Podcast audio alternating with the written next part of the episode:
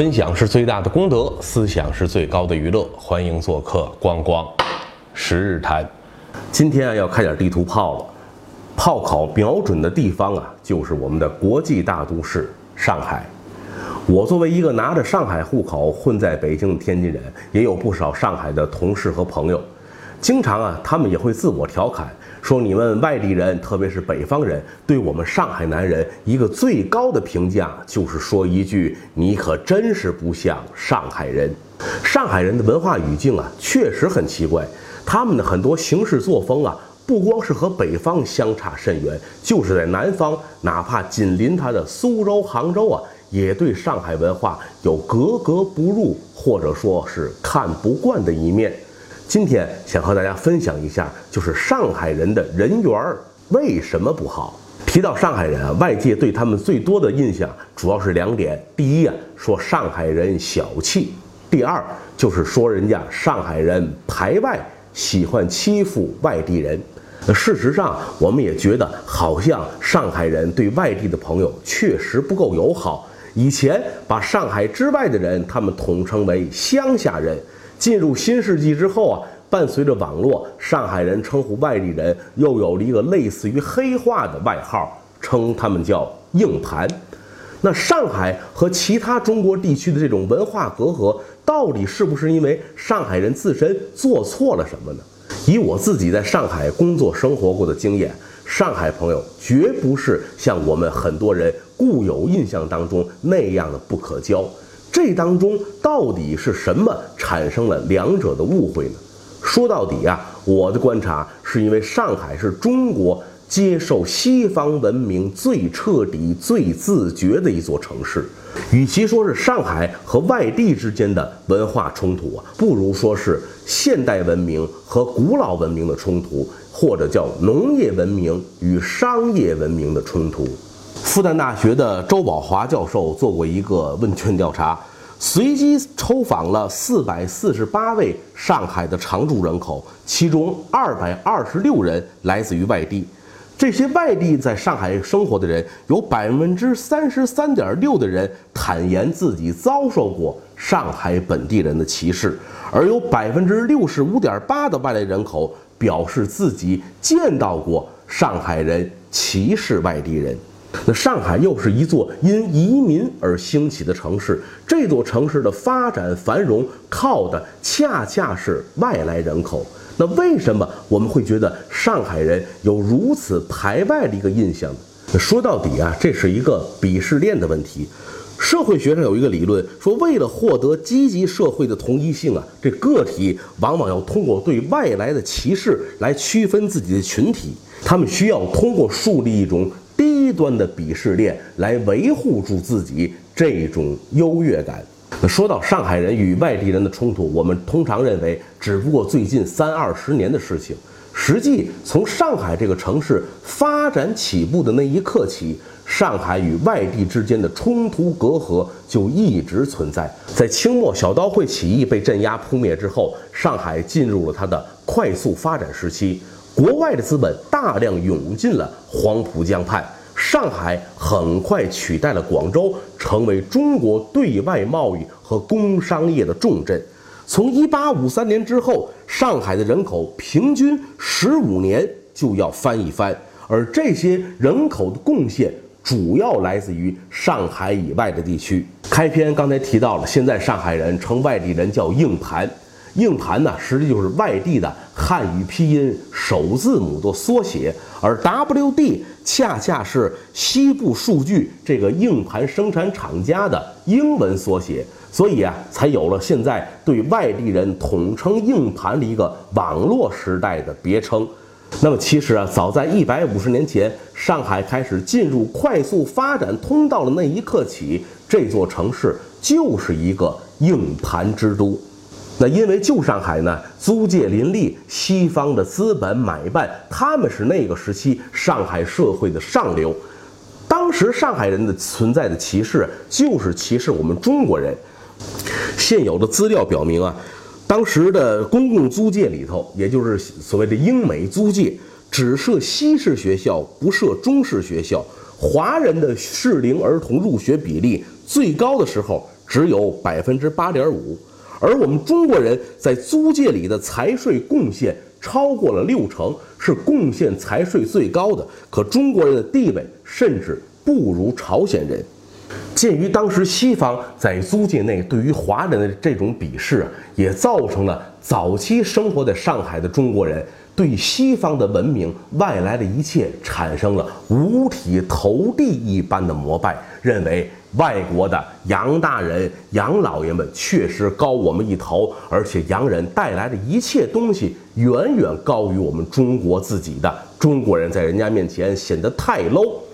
晚清开埠的通商口岸不止上海一家，别看都设立了租界，可是上海确实对于这些租界文化、西方文明这种自觉的吸纳、学习、追慕的程度，是任何其他地区无法比拟的。以我的家乡天津为例，天津曾经啊也号称是九国租界。可是这个地方，它对于租界文化、对于西方文化，远没有上海这么狂热的追求，反而啊，是对一些固有的民俗、一些传统文化保持着很强烈的存在感。天津是什么？那时候你华界也好，租界也好，咱是两个世界，不搭嘎。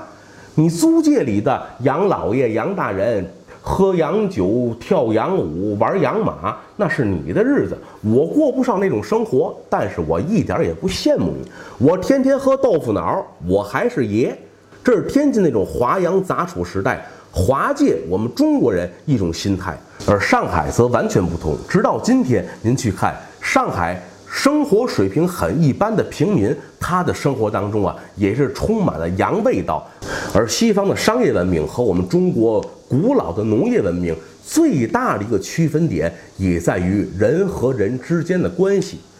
我们古代这个农业社会、宗法社会，大家的关系要越亲近越好。是靠血缘来连接这种纽带，没有血缘关系怎么办？中国人发明了认干亲啊，拜把兄弟、干姐妹，认干爹、干妈，认为只有咱们有了血缘关系，有了亲属关系，我们之间的友谊情谊才牢不可破。由此带来的是什么？是农业文明要求熟人之间无比的亲密，朋友讲要有通财之意。啊，你今天找我借了点钱，我自己都不好意思找你要，那不显得我这人太不够朋友了吗？仗义疏财，大碗喝酒，大块吃肉，这才是大丈夫、好男儿应有的风范。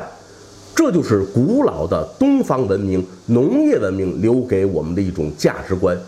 而西方的商业文明完全相反，它人与人之间连接的纽带。靠的不是血缘，不是亲属关系，而是法律契约。所以在这种文明的浸染之下，人与人之间自然就会显得感情冷漠一些，不会啊彼此亲密无间。再好的朋友，大家都清晰的知道界限在哪。这其实也是上海人让我们其他地方的朋友觉得最不好相处的一点，觉得上海人呢不好交。跟他掏心掏肺，他始终跟你隔着一层纱。实际随着社会的发展，到今天，像北上广深这些一线城市，商业文明已然占据了上风。上海的这种行事方式，在大城市乃至于未来的二三线城市，也应该会越来越多。可是有一点我们不能忘记：实现过世界性影响的文明，永远不会消亡。中华文明，中华古文明，它是国际性、世界性的文化，它有一些强势基因，会永远世代传递下去。这就导致了我们国人在这个时代一种很微妙、很别扭的心理变化。明明知道西方的契约精神在现代的商业社会它是正确的，是进步的，可是自己情感上又难以有接受它的一面，总觉得这样做没有人情味儿。这也就是上海人在国人印象当中尴尬地位处境的一个主要原因。说上海排外这话确实有过于片面。其实上海这个城市啊，它既排外也不排外，它排斥的是那些低端者。上海的城市文化，它是崇拜强者，崇拜。胜利者。那么近几年，上海对于外来人口的户籍发放的数量是大幅度的减少。您像我毕业那年到上海啊，我的条件还申请上了上海户口。而今年跟我同样学历、同等情况的毕业生再到上海工作，想申请上这一纸户口难如登天。二零一零年的时候，上海给外来人口发放的户籍数量是十二万，转过年就下降到了七点八万，到二零一二年就下滑到了七点一万。连整个外来人口比例的百分之一都不到。这么做并不是说明上海人啊不欢迎外地人。与此同时，上海对那些高端的人才也开辟了一条绿色通道。二零一零年的时候，上海市就开始了一个政策，给十一类特殊人才开辟了一条引进的绿色通道。这十一种人，他们获得上海户口就像办一个入职手续那样简单。二零一二年，上海市政府还给千人计划当中没有住房的人才提供一百平米的住房，免费三年。说到这里，就像我开篇抛出的那个观点，鄙视链的问题。鄙视链这种心理，在上海一个半世纪的城市历史当中，一直深深地打上了烙印。瞧不起中国人，中国人内部呢也要分三六九等，瞧不起苏北人、江北人，到今天瞧不起这些硬盘外地人。换句话说，在上海这个土地，我们只需要的是高大上的人才、有产者、高学历、有技术的人，而其他那些社会底层人士是上海不欢迎，也是上海城市文化当中所鄙视的那一群人。但是一个城市，一个特大型城市，它的发展稳定繁荣，到底是不是就不需要这些低端人才？如果一个城市没有了这些快递员、保洁员这些从事的最脏最累活的人进行的服务，那么上海还能称其为上海吗？大城市的这种本地居民都有这种感叹：哎呀，说你们外地人来的太多了，抢占了我们的公用空间，抢了我们本地人的饭碗，让我们本地人都不好生存了。所以呀，就要清走你们这些外地人，很讨厌。可事实又是一般怎样的景象呢？以上海为例，大量的外来人口涌入啊，非但没有挤占本地人的资源，反而是一种近乎于损己利人。这些外来的人口不仅包揽了上海城市里的脏活累活，而且对上海城市本地人口的就业率并没有明显的影响。虽然从1978年到2008年的失业人口统计，上海呢是呈一个缓慢上升的态势，但始终也没有突破百分之五的警戒线。澳大利亚国立大学的孟新教授曾经在一篇文章中说，上海的外来务工人员与本地人的工资差距相差百分之五十左右，这不能用他们的劳动生产率差异来解释。外来务工者并不是没有能力获得更加体面的工作，只是被歧视裹挟了。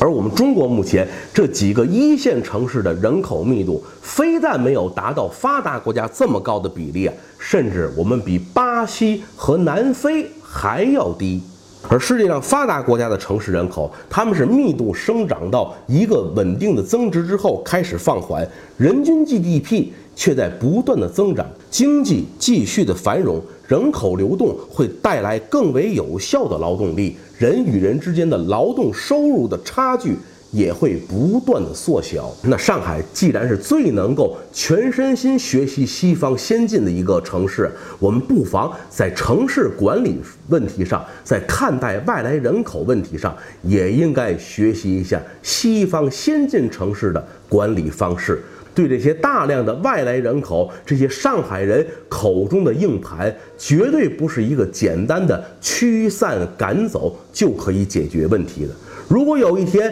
在这里生活的本地人，这些小资白领们发现大上海没有说着山东方言的快递小哥，没有操着苏北方言的保洁阿姨，那大上海也不过就是一头病入膏肓的瘦死骆驼。如果您有什么想和光光交流的，可以订阅我的同名公众号“光光十日台”，那里有光光撰写的文章，以及关注我的个人微博“光光打耳光”。